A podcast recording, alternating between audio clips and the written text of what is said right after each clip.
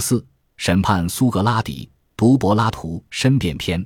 大家都知道，苏格拉底有一句名言：“未经醒察的人生没有价值。”这句话正是出自柏拉图的《申辩篇》。公元前三百九十九年，七十岁的苏格拉底被指控蛊惑青年，不信国教，崇奉新神。在雅典城邦的广场上，苏格拉底对五百零一名陪审员做出义正辞严的申辩，最终接受了死亡的判决，完成了自己作为雅典牛虻的使命。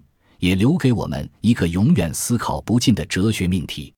阅读《申辩篇》，能够了解苏格拉底至死捍卫的哲学生活，能更好地理解“未经醒察的人生没有价值”这句话，也能够让我们触摸到有意义的生活。《申辩篇》的内在逻辑十分清晰，可以分为三个部分。